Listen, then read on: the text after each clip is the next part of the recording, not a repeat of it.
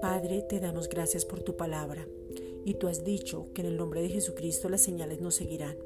Vamos a echar fuera demonios y hablaremos nuevas lenguas. Impondremos las manos sobre los enfermos y ellos sanarán.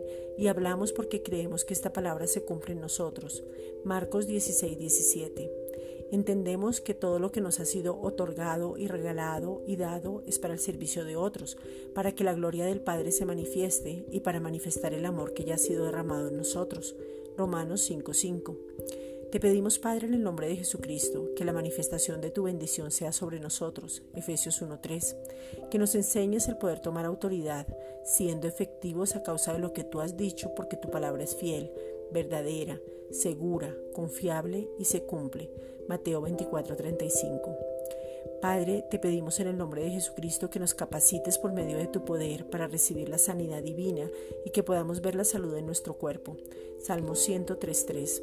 Hoy vemos lo sobrenatural. Aún en medio de todo virus está tu poder y sabemos que en tu amor vemos tu gloria y nos fortalecemos para toda paciencia y longanimidad. Colosenses 1.11. Padre, gracias por las lenguas sobrenaturales que nos son dadas para entender tus misterios y lo sobrenatural. Primera de Corintios 14:2. Que nuestro cuerpo se alinee conforme a lo establecido por ti y vemos cómo volvemos a como tú nos formaste.